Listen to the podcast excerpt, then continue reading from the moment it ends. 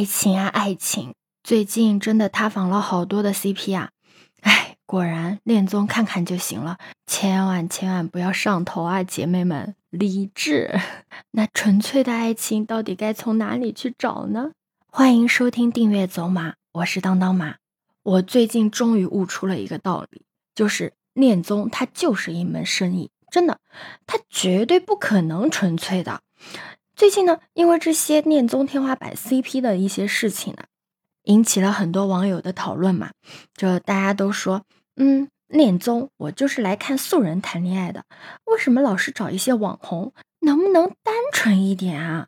可是你有没有想过，恋综这种形式啊，就注定了它不可能是单纯的，而且也不可能是一个纯粹的恋爱，这是把它录成一个节目的公共平台啊，姐妹们。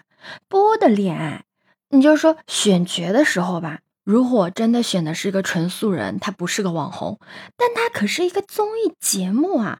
他的第一个要求就是要找一些俊男美女，第二个最重要的一点就是愿意抛头露面的，甚至愿意把自己整个恋爱过程拿出来供大家讨论的。你说一般的平常人他是能做到的吗？而且也不敢啊。就拿我自己来打个比方吧。那我肯定是不敢的，因为我想啊，如果我参加这样的节目，自己的整个全程都被录像录下来，还供大家观赏，那我肯定会被大家骂死吧。所以啊，如果能够接受这样的节目录制邀约的，那肯定是自我认同度非常高的人。说白了，他一定觉得自己很优秀，而且极度自信，才会愿意在公共平台展露自己。最后啊，你会发现这么多的恋综啊。真的不好选人，恋综啊，它从一开始就是带有流量属性的。如果你是真的过来寻找爱情的，那么你分为两种人。第一种人呢，就是你是个网红，虽然你是真心来寻找爱情的，可是只有你组成了一个 CP。你的 CP 有话题度，你的表现足够的好，你要把你最好的一面展现的淋漓尽致，你的 CP 一定要是最甜的，那么节目组才会为了吸引关注，他才会不自觉的把流量给到你，给你买热搜，把你放在 C 位的位置，在节目最终呈现的时候，给你的时长也会是最长的。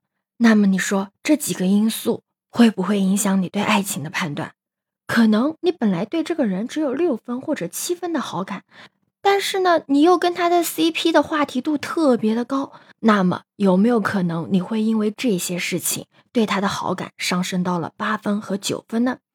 第二种情况就是你不是一个网红，你就是一个素的不能再素的素人，你是真心过来寻找感情的，但你和你的 CP 话题感真的非常非常的棒，热度呢也非常非常的高。因此啊，获得了一大批的 CP 粉。